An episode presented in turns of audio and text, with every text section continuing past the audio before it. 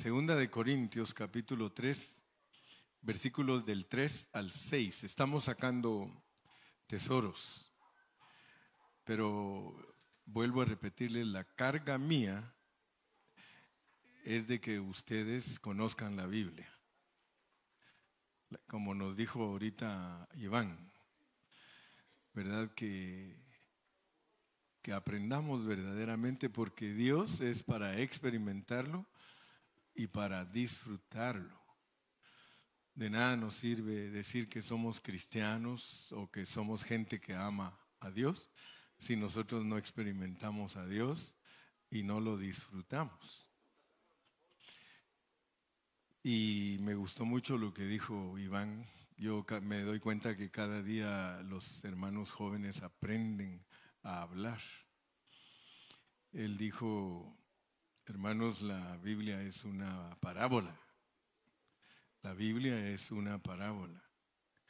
El que no ha visto eso, es imposible que entienda la Biblia. Es imposible que entienda quién es Dios. Y Dios solo habla por medio de parábolas. Cuando usted empieza a leer en la Biblia, ahí dice que Dios creó al hombre y lo puso frente a muchos árboles. Esa es una parábola. Quizá el que la lee solo va a encontrar la caída del hombre, pero no va a entender la esencia. Acuérdense siempre que la esencia es el espíritu de algo. Me gusta eso que dicen, por ejemplo, para anunciar un buen licor dicen el espíritu de caña. El espíritu del agave, el espíritu de la uva. O sea que todo lo que Dios ha creado, si lo apachurra usted, si lo aprieta, sale lo que es bueno en él. ¿A cuántos de ustedes les gusta apachurrar a su esposa? Casi no se oye, padre. Cuando usted la apapacha, la apachurra, sale lo bueno de ella. Pero trátela de otra manera y va a ver que no sale nada. Entonces, cuando nosotros leamos la Biblia, prestemos atención. Dice un hermano que la simplicidad de la Biblia es hermosa, porque los hombres han complicado la explicación de las cosas de Dios. La han complicado. Y por eso en vez de que los hombres sean bendecidos, están confundidos. Dios es inmensurable. ¿Cuántos creen que Dios es inmensurable? ¿Cuántos creen que a Dios no se le puede medir? Un día dijo San Agustín, dijo, el que quiera medir a Dios es como que usa una cuchara para medir el mar. Así dijo él, dijo, el que quiere medir a Dios es como aquel hombre que con un cucharón quiere medir el mar. ¿Cuánto del mar puedes sacar en un cucharón? Nada.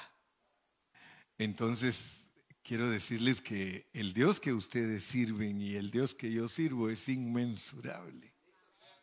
Nunca vayas a tratar de medirlo con tu cucharita. Nunca vayas a tratar de medirlo con tus pensamientos tan limitados que tienes.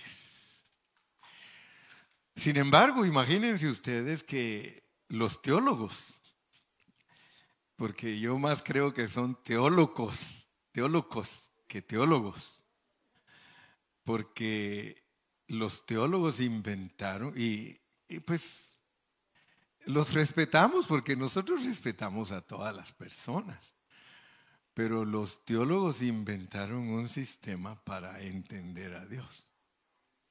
Y fíjense el nombre que le pusieron. Le pusieron teología sistemática. O sea, créanme lo que le estoy hablando, no, no vaya a creer que yo estoy tratando de engañarlo a usted, pero esos hombres que nos enseñaron la Biblia en, en muchas ocasiones en la historia, ellos eran teólogos y ellos inventaron un sistema que se llama teología sistemática. Y si ustedes van al diccionario y leen qué quiere decir sistematizar, ustedes se van a quedar asombrados. Porque dice que sistematizar es arreglar un conjunto de elementos para explicar algo en orden. Solo imagínese usted que para explicar a Dios ellos inventaron un sistema en el cual se pueda organizar elementos para poder enseñar en orden. Y el problema es de que Dios es una persona. ¿Usted cree que para explicarlo a usted sea necesario sistematizarlo?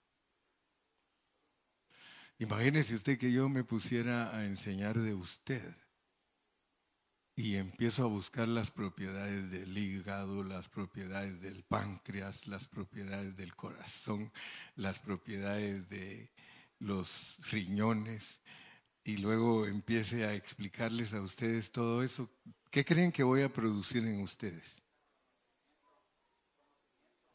Puros doctores. En ocho años de que analicemos el sistema del hombre, a todos los hacemos doctores. Pues eso es lo que hace la teología. Pero no produce lo que Dios quiere que se produzca. Entonces, ¿por qué estoy hablando de esto? Porque estaba esperando que me pusieran el texto. Ya lo habían puesto. Ah, entonces solo era para llegar a ese punto. Porque resulta que para entender a Dios nosotros tenemos que entender parábolas. Nosotros tenemos que entender a quién se le quedó lo que es ser hipérbolo. A la hermana Alba dice, la única que se me quedó. ¿Se recuerdan que les dije el día viernes que si nosotros solo leemos la Biblia así superficialmente, claro que aprendemos cosas. Claro que obtenemos conocimiento. Claro que captamos la moraleja de la palabra. Pero no vamos a captar la esencia, el espíritu de la palabra. Y el espíritu de la palabra es el importante. Porque aquí dice que sois carta de Cristo. Sois carta de Cristo expedida por nosotros.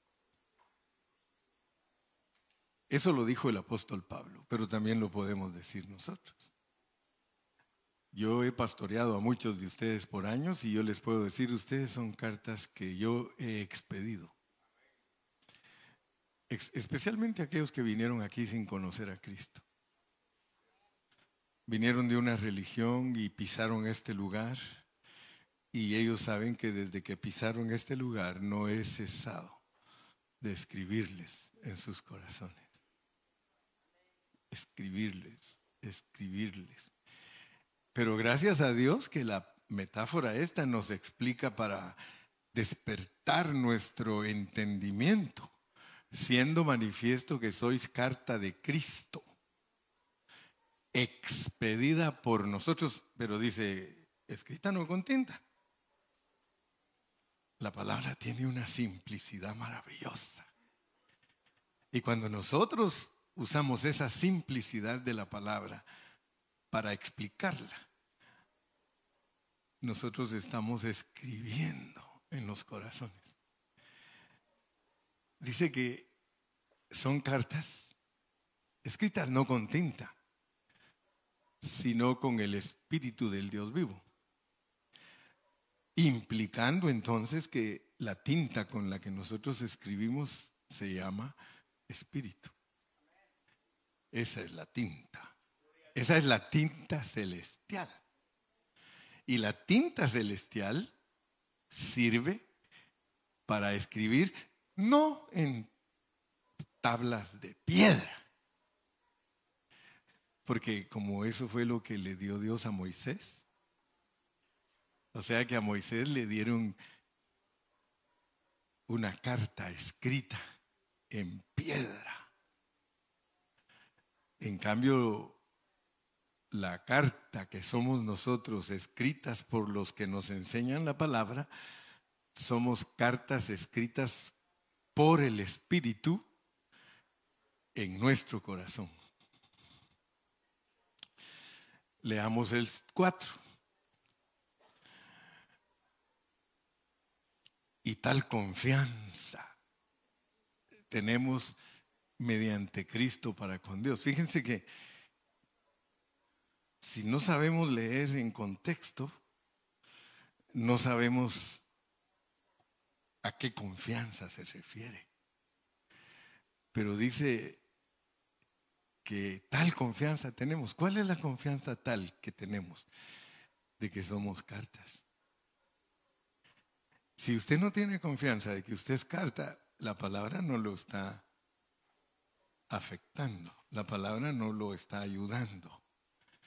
Usted tiene que tener confianza de que usted es una carta.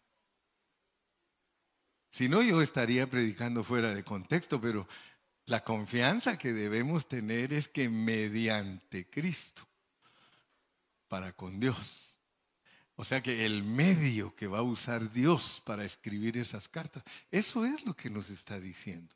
El medio que va a usar Dios para escribir esas cartas, tengamos confianza, es Cristo.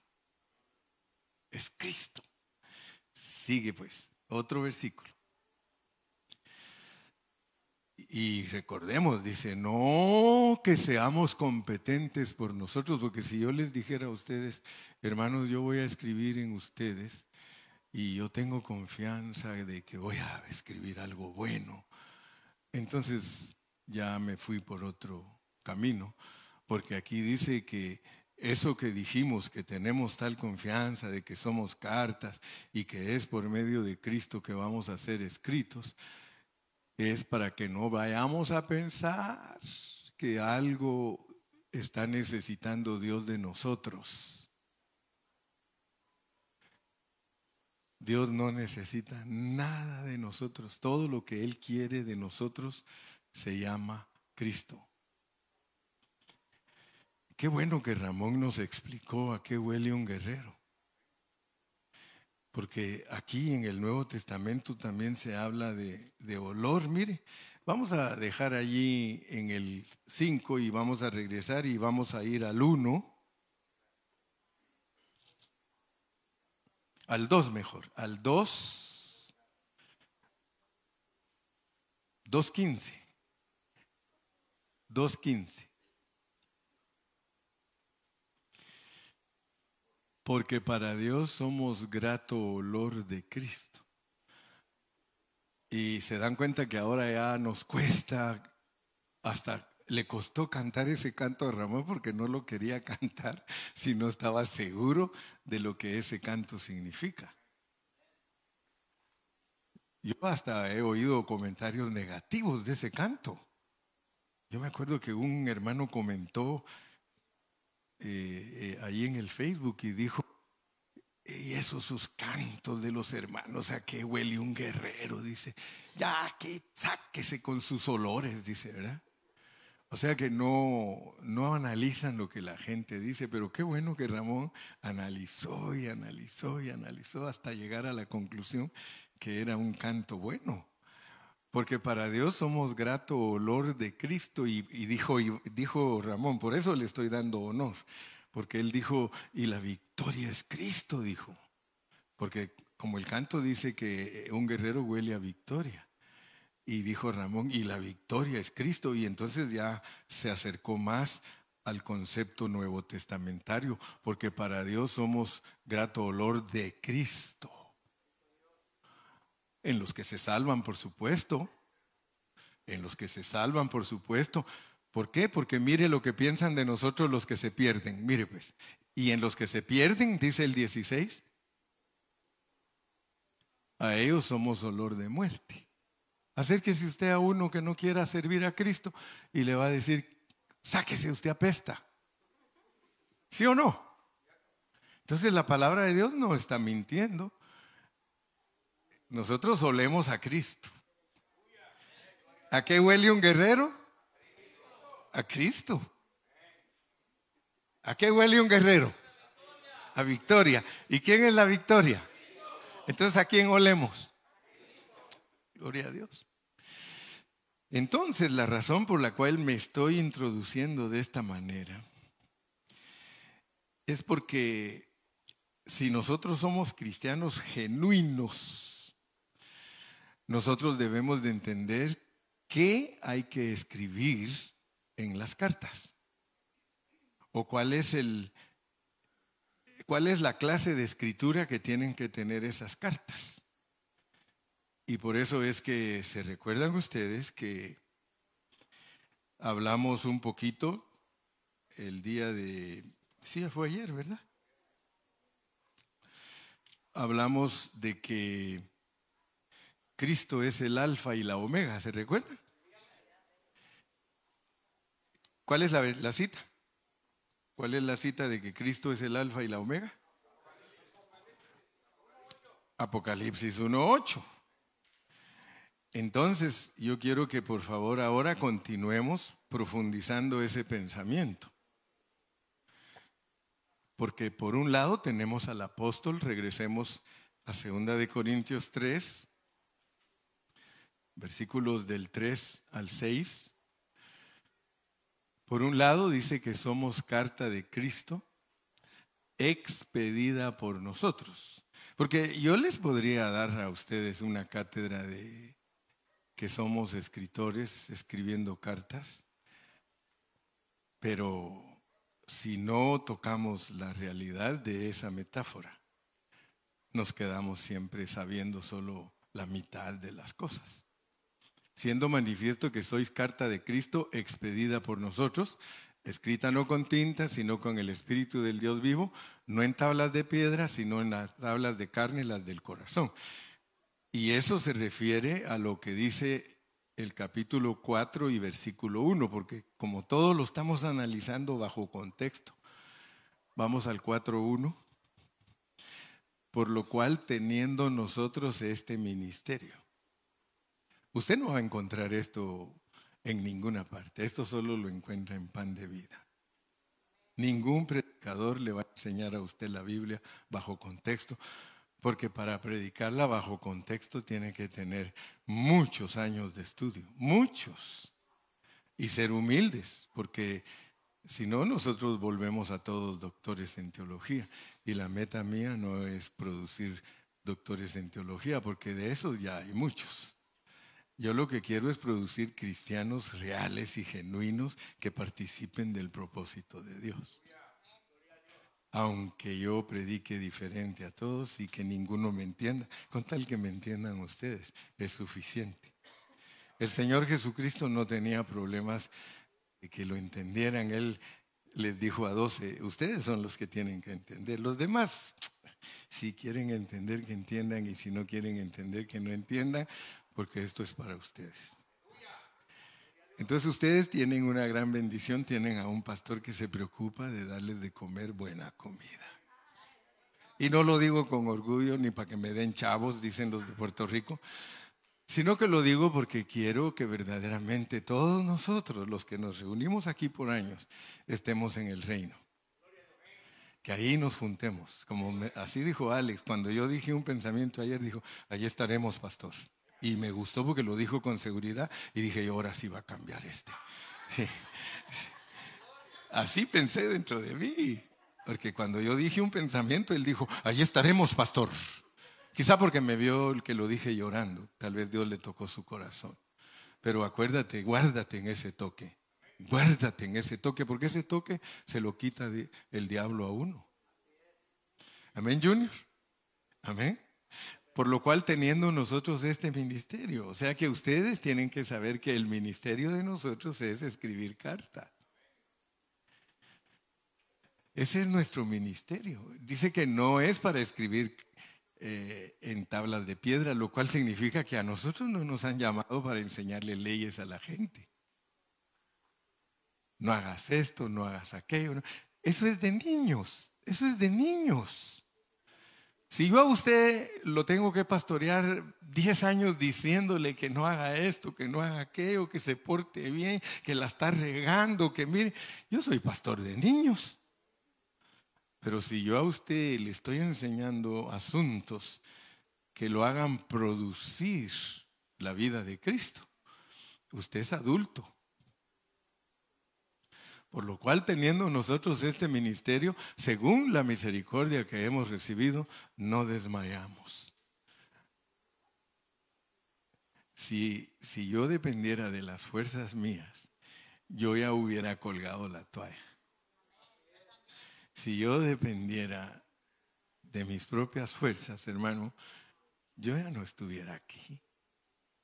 Y se lo digo con certeza, porque yo Conozco pastores que han colgado la toalla. Diez años han estado en el ministerio y usted después les pregunta, yo fui pastor. Otros, 20 años en el ministerio y yo fui pastor. Y por eso dijo Amaya, Eduardo Amaya, dijo, lo que me gusta del hermano Carrillo es que es terco. Y por eso dijo Dani, bendita terquedad. Dijo, usted es terco, hermano, y por eso me cae muy bien. Por, supuesto que no, no soy terco solamente en lo espiritual, hasta en lo material soy terco, hermano. Pero lo quiero decir que todos los que se han movido aquí en estas ciudades, aquí en Ontario, se han movido aquí conocen la historia de Ontario. Yo he estado en esta ciudad ministrando 42 años. Y aquí han habido un montón de congregaciones que solo han pasado. Que solo han pasado. Y usted no las ve más. Aquí había verbo y se, desapareció. Había eh, Elim, se desapareció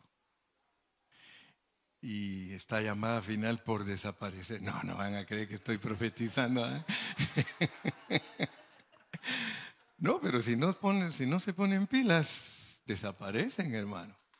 ¿Cuántas congregaciones? Y sin embargo, ustedes pueden ver, por ahí hay arrinconada una iglesia bautista que tiene 100 años y ahí está.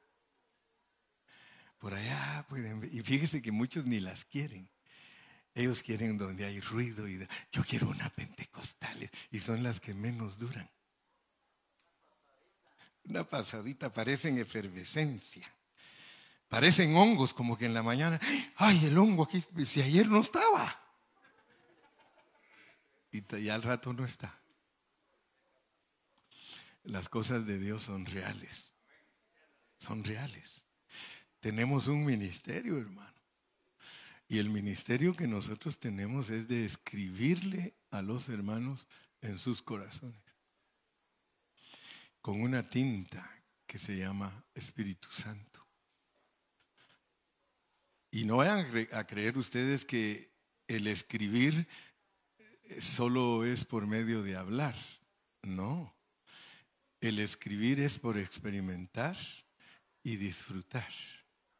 Usted me disfruta más a mí de cómo lo trato a que cómo hablo. ¿Sí?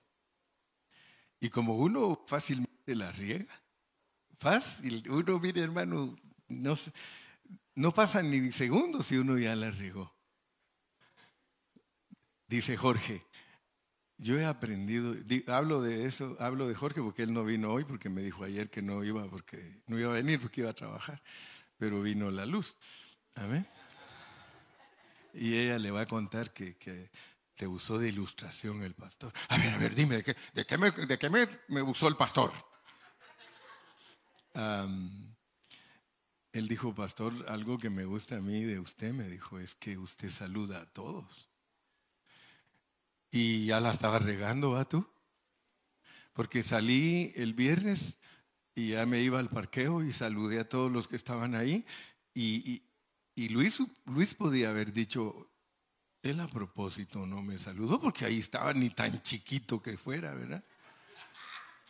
Y yo saludé a todos y me regresó Jorge porque me dejó con la mano y, Luis se quedó diciendo lo que yo decía. Así era mi perrito.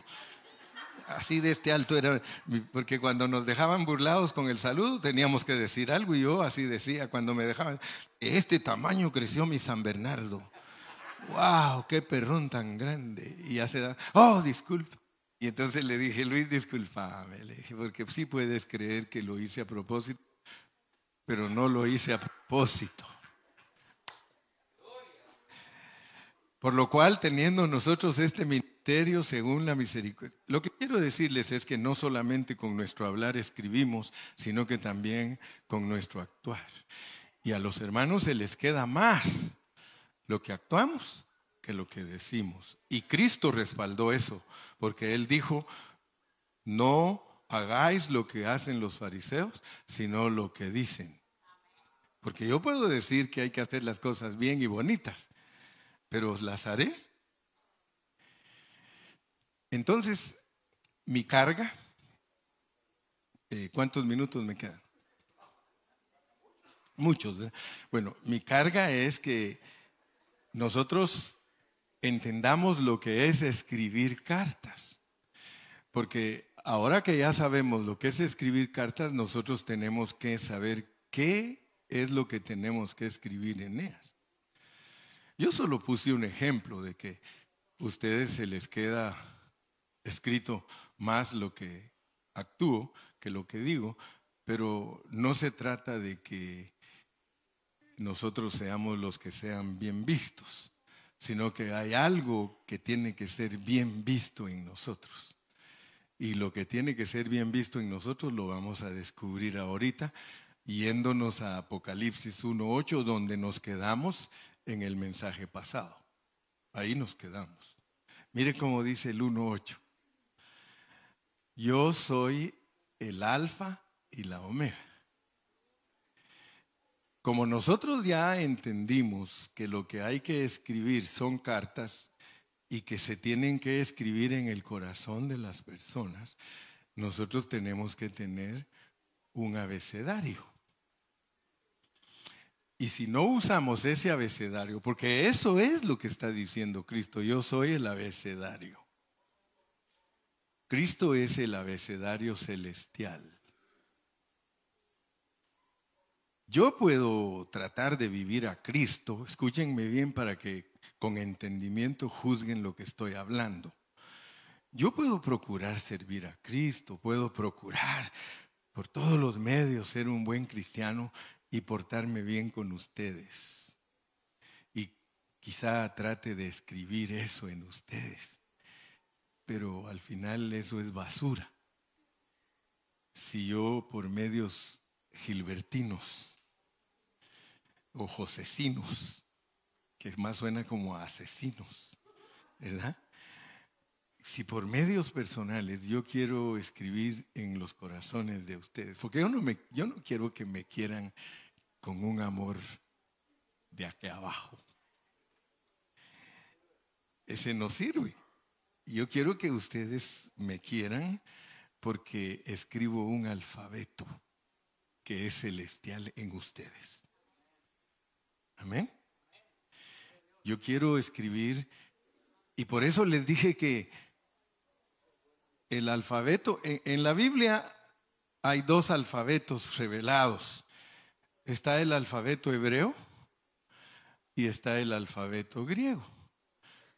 Si a nosotros nos explicaran el Nuevo Testamento en hebreo, ahí tendría que decir que él es el Aleph y el Bet.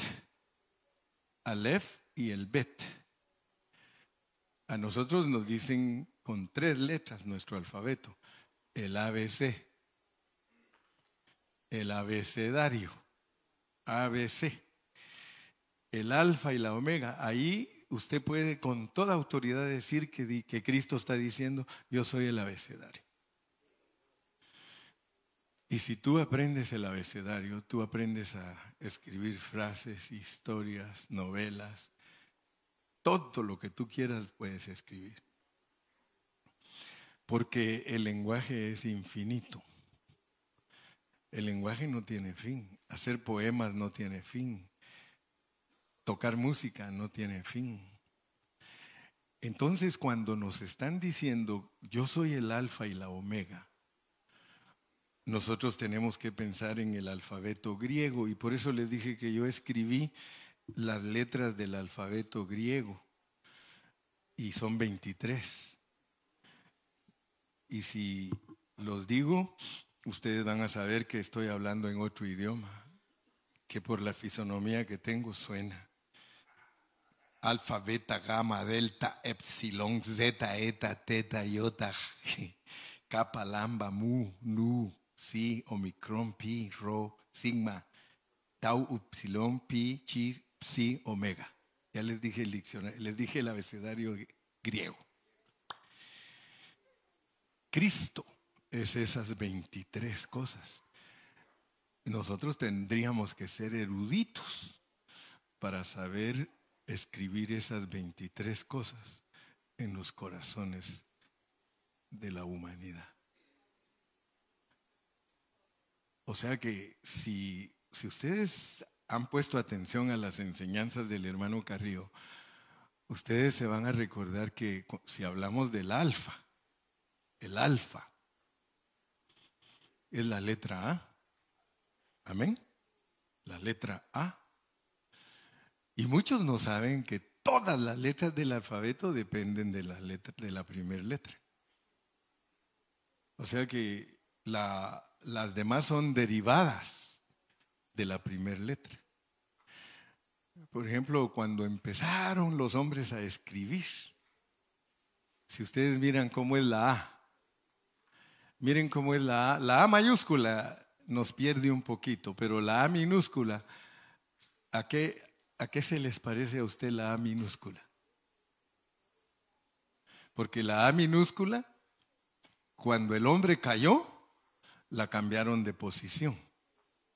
¿Cómo creen que era la A antes que el hombre cayera? Si le dan vueltecita así a la A, ¿qué es? Solo denle vueltecita así para la izquierda y pongan la bolita abajo y ¿qué queda arriba? Es una bolita con cuernos. Sí, originalmente la A era una bolita con dos cuernitos. O sea que cuando el hombre no había caído, la A se escribía una bolita con dos cuernitos para arriba. Y fíjense que eso es bien significativo. Yo les estoy transmitiendo sabiduría de Dios, ¿ok? Es bien significativo porque significaba que el hombre, porque era una cabecita, el hombre tenía comunión directa con Dios. Por supuesto que hoy de chiste dicen que es cuernudo,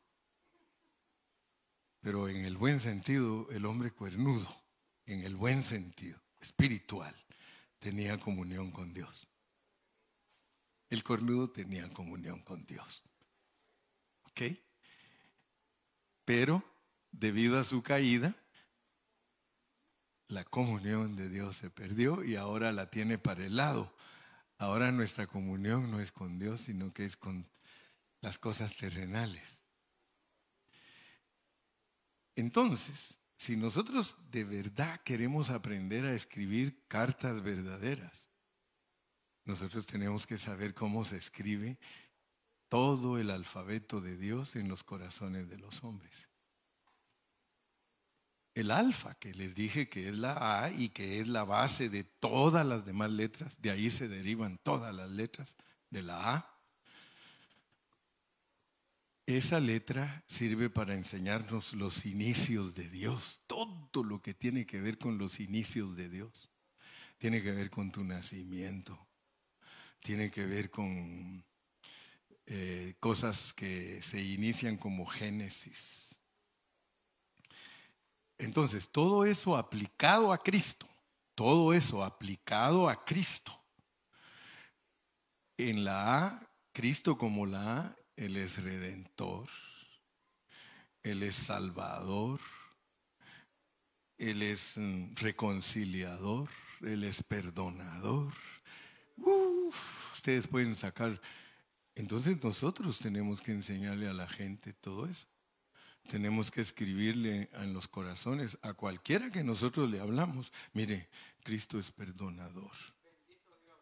Mire, Cristo es redentor. Cristo es reconciliador. Hermano, cuando tú le enseñas a todos tus familiares, tus amigos, tus hermanos, tus vecinos, tus patrones, tus compañeros de trabajo, e, el abecedario, estás escribiendo en los corazones de ellos. Pero si te pones a contarles chistes, ah, ¿verdad? ¿Verdad? ¿Se dan cuenta que tiene sentido lo que estamos hablando? ¿Te das cuenta que es bien simple la palabra? Si tú te pones a hablar a las personas solo de mecánica, no se oye, Padre. Sí, porque yo conozco personas que solo de mecánica hablan. No se oye, Padre. Solo de fútbol. Solo de maratón. Solo de plantas eléctricas. Solo de, usted ponga, solo de fotografía. ¿Qué les escribes? ¿Qué les escribes? ¿Qué les ya se está acercando? Solo de vidrios. ¿Eh? Solo de madera. Solo de tiendas.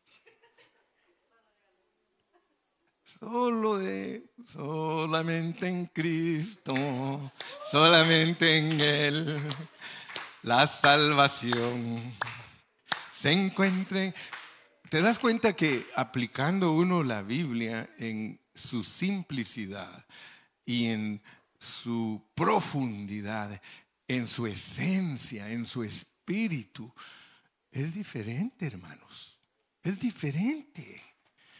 Pero da una convicción que uno mismo dice, wow, híjole híjole, yo no escribo ni A, ni beta, ni omega, ni omicron. Y está relacionado con Cristo.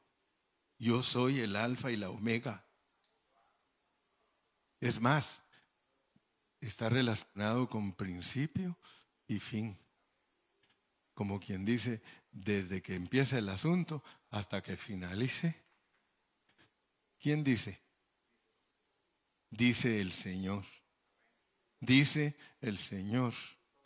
¿Alguna vez, hablando en serio, alguna vez habías oído un mensaje de estos? Yo nunca lo había oído, porque Dios se lo va dando a uno conforme uno se mete en la palabra. ¿Eh? Entonces yo quisiera en esta mañana, no puedo darlo todo porque yo quisiera saber hablar de los 23 eh, asuntos que son Cristo de acuerdo al abecedario celestial. Pero para eso tenemos que meterlos, porque ¿cómo será Cristo como la beta? Beta, que es la segunda letra. Si el principio es la A, quiere decir que de la beta hasta el Silón, que es el último antes de la Omega, hay un gran espacio. Porque a veces sí sabemos muchas cosas de Cristo de su principio y también de su final, pero no sabemos muchas cosas de en medio, que de hecho son tan importantes porque nadie puede explicar bien el fin si no entiende el principio y el desarrollo. Y no van a creer ustedes que el hermano Carrillo se pone a hablar de esto como para impresionarlos a ustedes. No, mis hermanos, ¿qué va? Humildemente les digo, es para que aprendamos. Yo quiero que aprendamos.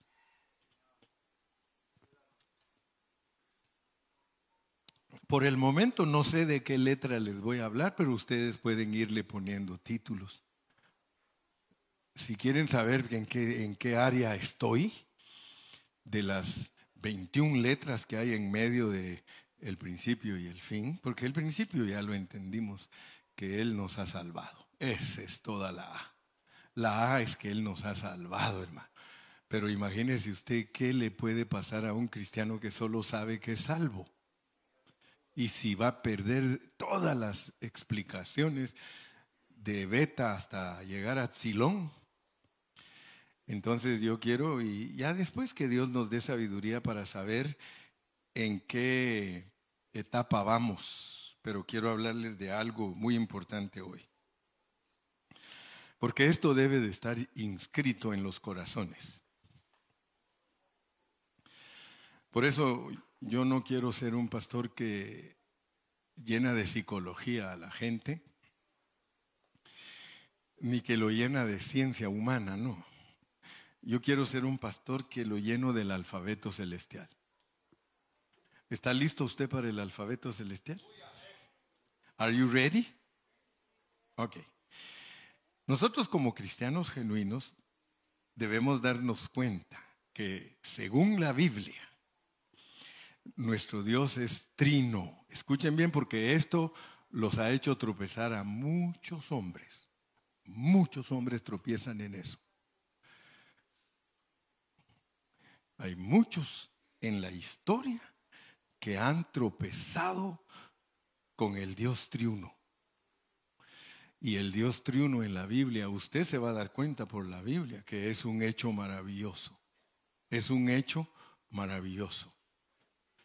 Y óiganme bien, porque los voy a desafiar, porque yo quiero escribir en ustedes algo que ustedes no solamente lo tengan en su mente, sino que lo tengan en su corazón para que lo sepan explicar. Porque hay hermanos que han tropezado con esta letra. Han tropezado. Para ellos no existe el Dios triuno. Aunque lo lean y dice Padre, Hijo y Espíritu, dicen, no, eso no es un Dios triuno. Entonces, ¿qué es, hermano? Entonces, ¿qué es?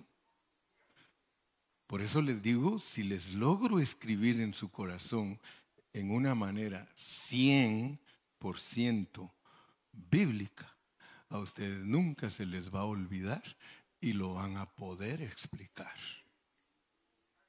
Porque ese es el objeto, que ustedes son cartas abiertas, leídas por todos los demás. ¿Qué dice la carta suya? Ellos quieren saber. Porque ellos son cartas, pero a veces son cartas mal escribidas, dijo aquel. Sí, yo quiero ser una carta bien escrita. Que cuando alguien me lea diga, eh, está mejor esto que aquello. Eso es maravilloso, porque la realidad es mejor que la suposición. Y mi carga es que usted tenga realidad. Yo le dije que nuestro Dios es maravilloso. Yo no acepto ninguna concesión aparte de que Dios es triuno. Escúchenme bien, porque quiero que sepan lo que está escrito en mi corazón. Yo no acepto ninguna concesión de alguien que me dice que Dios no es triuno. No lo acepto. Disculpe. Porque con la Biblia le puedo demostrar que Jesús, Jesús es Dios, pero no es Dios absoluto. Porque si usted enseña que Jesús es Dios absoluto, porque hay doctrinas que dicen, no es que mire, la Biblia solo a través de Cristo se revela a Dios y solo a través de Él se puede ver por el momento. Por el momento. Yo ahí sí le puedo decir, mire, mire, mire, barajémosla bien, varón. Siéntese a la mesa, por favor, escuche. Está bien que ahorita usted diga que Dios en este momento, pero no lo puede poner eterno en el aspecto de que Dios solo es hombre. Dios es Padre eterno, Dios es Hijo eterno y Dios es Espíritu eterno. Y usted tiene que saber, usted tiene que saber que aunque son distintos, son, y escuche pues, porque esta es la clave, son inseparables. Esto es el alfabeto con el cual usted tiene que escribir las cartas. Dios es Padre, Hijo y, Espíritu. Los tres se distinguen pero usted no los puede separar. Vamos a tocar la Biblia para que usted se dé cuenta, porque hay versículos que le muestran a usted que, que, Jesús solo va a funcionar, solo va a funcionar tres mil años. Y Dios no funciona tres mil, Él es eterno. Si alguien me dice a mí que Jesús es Dios absoluto, yo le voto su teoría demostrándole que Cristo Jesús, Él solo va a fungir tres mil años. Y no me lo creen, yo, yo miro como que están así. Eh, les tengo que dar versículos para poder, para que me creyan, dijo aquel. Porque si no, ustedes son tomases, hasta no ver, no creer. ¿Cuántos leen Isaías 9:6 conmigo? Vamos a leerlo. Isaías 9:6. Dice, porque un niño nos es nacido. ¿Quién es ese niño? Jesús. Porque un niño nos es nacido. Hijo nos es dado. ¿Quién es ese hijo? Cristo. Y el principado sobre su hombro. Y se llamará su nombre admirable, consejero, Dios fuerte y qué? Yo quiero que ustedes sepan la diferencia de saber usar la Biblia y el que la usa mal. Yo quiero que ustedes aprendan eso. Porque un solo Jesús me dice, es que hermano, Jesús, ese niño, es el Padre eterno. Porque la tarea de él es hacerme creer que el Dios triuno no existe. Pero yo le agarro la moneda por el otro lado. Le digo, ahí dice que ese niño es también el Padre Eterno.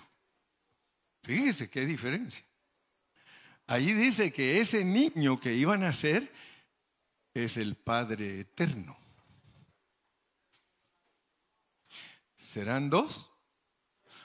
Dos distintos pero inseparables. Sí, son dos distintos pero inseparables, porque cuando Él se presentó, cuando ese niño nació y le dijo uno de los discípulos, muéstranos al Padre y nos basta. ¿Qué le contestó Él? Fíjese pues, ¿qué dice el de el unicitario? El que cree que Jesús es Dios nada más. Él dice, ¿ya viste? Él es el Padre. Sí, pero Él sigue siendo el Hijo, ese es el asunto. Escribir bien en los corazones es enseñar que Él es el Padre, pero que también Él es el Hijo, porque no se pueden separar, porque donde está el Padre está el Hijo, y donde está el Hijo está el Padre. Entonces a Él le dicen, muéstranos al Padre. ¿Cuánto tiempo hace que estoy con vosotros? ¿No creéis que el Padre está en mí y yo en Él? Entonces, escribir bien, escribir bien en el corazón de los hermanos es que no se confundan, que sepan cómo se explica la triunidad de Dios. Y el problema es de que algunos solo explican quién es el Padre y quién es el Hijo, pero no saben explicar quién es el Espíritu. Y nosotros tenemos que saber.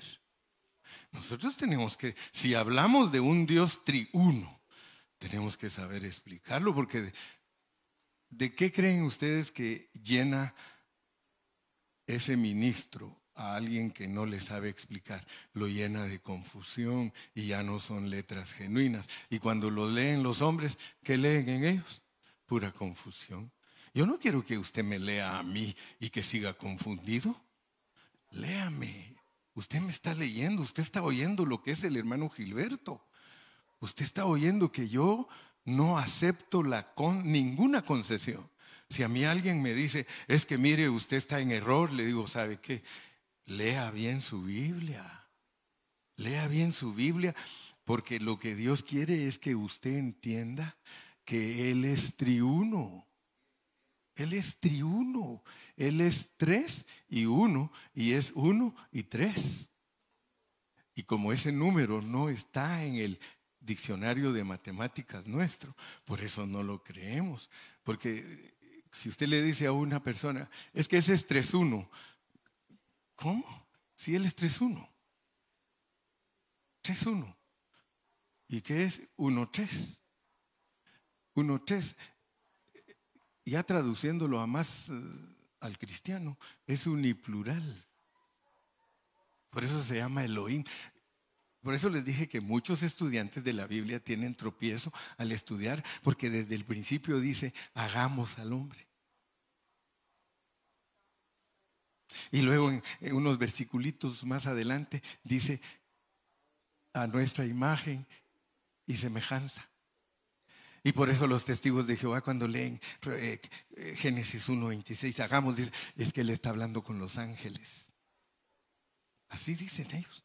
Está hablando, en vez de darle el crédito perfecto y correcto a la palabra que desde el principio de la Biblia él se revela triuno. Se revela como un Dios uniplural.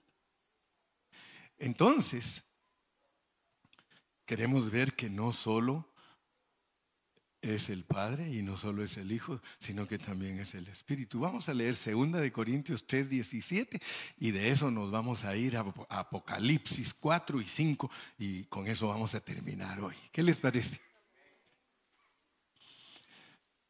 ¿Quién es el Señor? ¿Quién es el Señor? Entonces, por eso es que muchos se centran solo en el Hijo, porque el Hijo también es el Espíritu. Porque el Señor es el Espíritu. Isaías dice que el Hijo, el niño, es el Padre eterno. Jesús dijo que Él y el Padre uno son y que el que quiera ver al Padre lo mire a Él. Y ahora nos dice Pablo, y quiero decirles a ustedes, queridos confundidos, que el Espíritu es el Señor también. y por eso es que muchos se confunden porque dicen, como al único que nosotros conocemos es a Cristo, al Padre no lo puede ver nadie. Y el Espíritu no se ve. Así que es buena doctrina predicar que solo Jesús es Dios. Nel pastel. Nel pastel. Esas son doctrinas falsas. Y muchos hermanos bien sinceros las predican. Bien sinceros. Pero no tienen las agallas. No tienen el valor de predicar la verdad porque los abandona la gente. Si yo predicara falsedades, yo sería pastor de mil personas. Dos mil. Pero como yo predico pureza, cada domingo puedo cada domingo. ¿Quién va a seguir aquí? A veces me dicen alguien, parece que fulano ya se quiere ir, que se vaya. Hermano Carrillo, usted corre a los hermanos. No, no, no. Yo quiero que todos estén seguros de lo que estamos haciendo. Yo eso es todo lo que quiero. Y si con 10 nada más me quedo un día, no importa, aprieto la tripa. Y con esos 10 vamos a reinar con Cristo. Pero quiero que ustedes sepan que la mayoría de ministros tienen miedo de predicar la verdad porque se quedan sin dinero. A mí el dinero me sobra.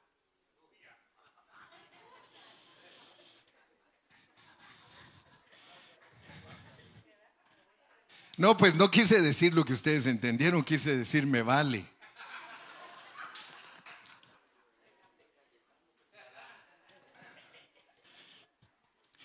Nunca prediquemos por dinero. Please. Ni por fama. Nunca prediques por eso, hermano. Nunca. Predica porque amas a los que se acerca, a los que Dios acerca a ti. Por amor a ellos, diles la verdad. Por amor. Yo no te voy a decir mentiras si te amo. ¿Para qué? Mejor prefiero que que si me vas a odiar, que me odies porque te digo la verdad. Pero que si me vas a amar, que me ames porque te digo la verdad. Porque solo dos alternativas hay cuando uno dice la verdad. O lo aman o lo desprecian. ¿Por qué no podemos decir que solo Jesús es Dios?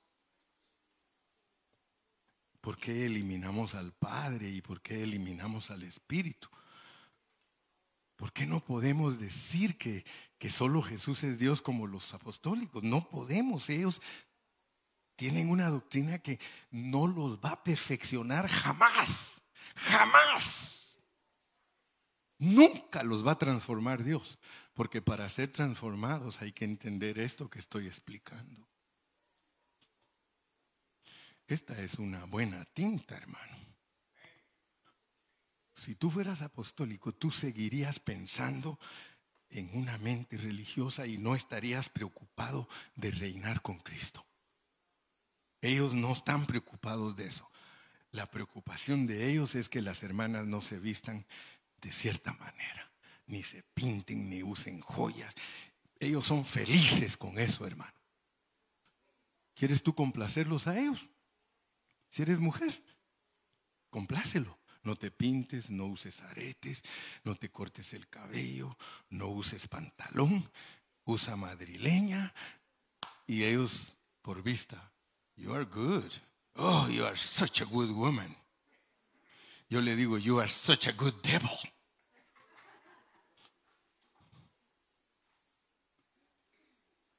Hello.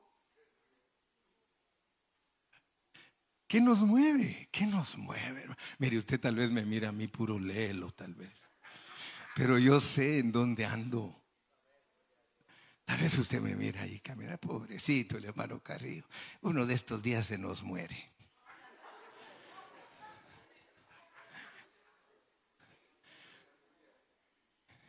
Vamos a Primera de Corintios, capítulo 15.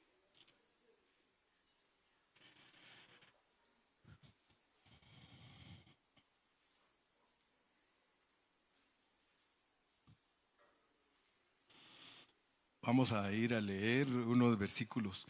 Vamos a leer del versículo 20 en adelante para leer bajo contexto. Bajo contexto. Mas ahora, Cristo ha resucitado de los muertos. Primicias de los que durmieron es hecho. Porque por cuanto la muerte entró por un hombre, también por un hombre la resurrección de los muertos. Vamos a entender para qué es la resurrección. Eso es lo que vamos a aprender ahorita. Porque es clave entender la resurrección para aplicarlo a lo que les enseñé. Si no, ustedes van a seguir creyendo que no hay Padre ni, ni Espíritu y por eso tienen problemas muchos grupos, porque no saben cómo escribir estas cartas en una forma clara, de tal manera que los hermanos no se confundan. Porque por cuanto la muerte entró por un hombre, también por un hombre la resurrección de los muertos, 22. Porque así como en Adán todos se murieron, en Cristo todos serán vivificados. Pero cada uno pero cada uno en su debido orden. O sea que hay un orden en que Dios nos va a glorificar a todos. Dice, primero es Cristo, Él se llama las primicias en su venida. Allá cuando Él vino la primera vez, Él es la primicia, porque ahora tienen que haber otra vez primicias. Si no, nos confundimos y mezclamos la palabra. Luego los que son de Cristo en su venida. ¿Cuántos de aquí son de Cristo? Si usted y yo nos morimos antes que Él regrese, segurísimo que nos va a resucitar en su venida. Siga leyendo. Pero luego después de eso va a venir el fin. Y ahora le voy, ahora vea pues, le quiero escribir claro en su corazón. Quiero que usted sea una carta que tiene la verdad por lo, por lo que yo digo que Cristo no es Dios absoluto. Pero Él es Dios. ¿Quién dice que no? Luego el fin cuando entregue el reino al Dios y Padre. ¿Se da cuenta que la escritura no miente? Él no es Dios absoluto. Él tiene que entregar el reino. ¿Cuántos dicen amén? Y si Él tiene que entregar el reino, entonces no es Dios absoluto, es, se llama Dios relativo. Fíjense que las palabras hacen la diferencia. Luego el fin, cuando entregue el reino al Dios y Padre, cuando haya suprimido todo dominio, toda autoridad y potencia. 25. Porque preciso. 25. A la una. Bueno, porque preciso es que Él reine hasta que haya puesto a todos sus enemigos debajo de sus pies. 26. Y el postrer enemigo que será destruido se llama muerte. Porque todas las cosas, porque todas las cosas las sujetó debajo de los pies de Cristo. Y cuando dice que todas las cosas han sido sujetadas a Él, claramente se exceptúa el Padre. Se da cuenta entonces que usted no puede predicar un evangelio que Jesús es Dios absoluto. No se puede, hermano. Pero ¿por qué lo hacen los hermanos? Porque no estudian la Biblia. ¿No está claro para usted? Porque todas las cosas las sujetó debajo de sus pies y cuando dice que todas las cosas han sido sujetadas a Él, claramente se exceptúa aquel que sujetó a Él todas las cosas. ¿Son dos? ¿Son dos? Sí, pero distintos, inseparables inseparables. Mire, mire cómo sigue. Pero luego que todas las cosas le estén sujetas, esto, entonces también el Hijo mismo se sujetará al que le sujetó a él todas las cosas. ¿Para qué? ¿Se da cuenta que deja de funcionar en el milenio? Y después del milenio es otro plan. Pero allí, entonces, usted sabe que solo va a tratar como Dios con todos. Porque el plan de los tres mil años se acabó. ¿Cuántos se dejaron escribir en su corazón? ¿Cuántos se lo pueden explicar a uno que no lo ha entendido? Porque esa es, la, esa es la, ahora la tarea. Si no, te, si no te atreves a explicarlo, pues dile, mensaje número 25 del hermano Carrillo. Porque muchos así hacen, dice, ¿qué voy a poder yo explicar todas esas cosas que explicó el hermano Carrillo? Pues haz como dicen los hermanos. Mensaje número 25, Facebook 25 de Segunda de Corintios. Y si no lo entiendes, óyelo diez veces. Jesucristo es Dios. Jesucristo es el Señor.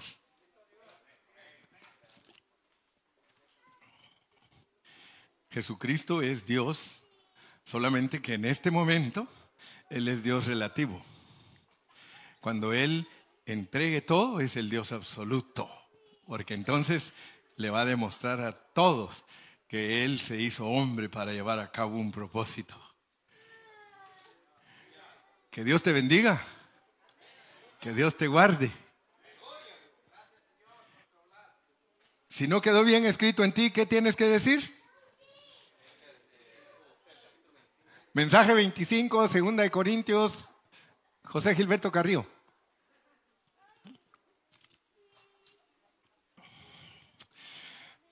Gracias a Dios, hermanos, que estamos aprendiendo a escribir en los corazones. Estamos escribiendo el alfa y la omega. Porque son aspectos de Cristo que todo el mundo tiene que saber. ¿Y qué va a producir ese ¿Qué va a producir eso en tu corazón? Te vas a acordar de mí. Va a producir lo que se llama transformación y vas a crecer de gloria en gloria hasta que Cristo sea formado totalmente en ti. Amén. Yo los miro como que quisieran que yo predique otra vez.